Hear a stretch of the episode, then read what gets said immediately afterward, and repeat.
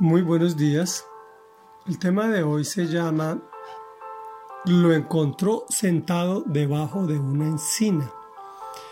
Estamos leyendo el capítulo 13 como a la mitad del primer libro de Reyes y en contexto el rey de Israel, Jeroboam, no lo confundamos con Roboán, que es el rey de Judá, hijo de Salomón. Este señor Jeroboam decide forjar ídolos y hace dos becerros. Induce al pueblo para que los adore. Cuando se disponía a quemar incienso aparece el hombre de Dios. Lo reprende por su idolatría, le profetiza que su altar será derribado, pero éste lo manda a apresar e inmediatamente le queda paralizada la mano acusadora. Dios le dice que una vez cumpla su cometido se devuelva por otro camino sin comer nada ni beber nada. Veamos qué pasa con este hombre de Dios ante un triunfo tan aplastante como el que ha tenido. Y dice así, en ese tiempo vivía en Betel cierto profeta anciano. Sus hijos fueron a contarle todo lo que el hombre de Dios había hecho allí aquel día y lo que había dicho al rey. Su padre les preguntó, ¿por dónde se fue?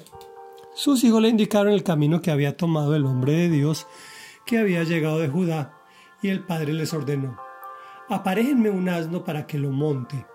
Cuando el asno estuvo listo, el profeta anciano lo montó y se fue tras el hombre de Dios. Lo encontró sentado debajo de una encina y le preguntó, ¿Eres tú el hombre de Dios que vino de Judá? Sí, lo soy, respondió.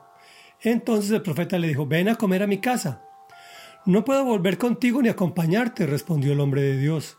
Tampoco puedo comer pan ni beber agua contigo en este lugar, pues el Señor me ha dado esta orden. No comas pan, ni bebas agua allí, ni regreses por el mismo camino. Cierro comillas. El anciano replicó, También yo soy profeta como tú, y un ángel, obedeciendo la palabra del Señor, me dijo, comillas, llévalo a tu casa para que coma pan y beba agua. Así lo engañó. Y el hombre de Dios volvió con él y comió y bebió en su casa.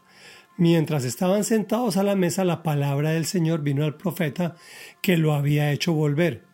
Entonces el profeta le anunció al hombre de Dios que había llegado de Judá. Así dice el Señor, has desafiado la palabra del Señor y no has cumplido la orden que el Señor tu Dios te dio has vuelto para comer pan y beber agua en el lugar donde Él te dijo que no lo hicieras. Por lo tanto, no será sepultado tu cuerpo en la tumba de tus antepasados. Reflexión. La palabra de Dios está certificando que sí era profeta el anciano, que se fue tras el hombre de Dios. Ya tenemos claro que este hombre de Dios puede ser tú o yo y ahora que el anciano era profeta.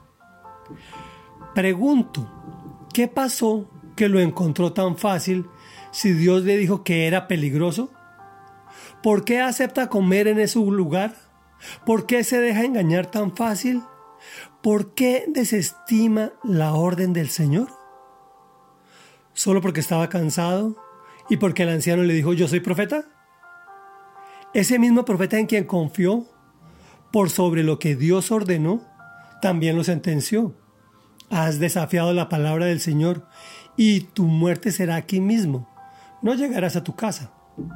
Y sin problema se desmontó por las orejas. Concluyamos.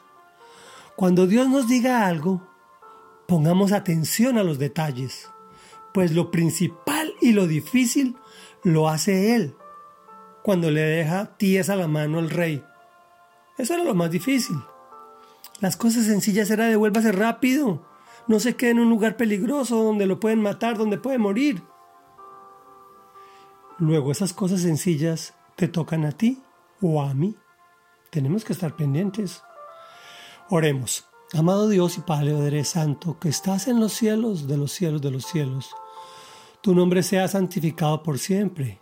Señor amado, guíanos para que estemos atentos cosa que el enemigo no nos encuentre tan fácil, que aceptemos sus atajos que no pueda engañarnos, pues tendremos nuestros ojos puestos en el Creador y Consumador de nuestra fe, en tu amado Hijo Jesús.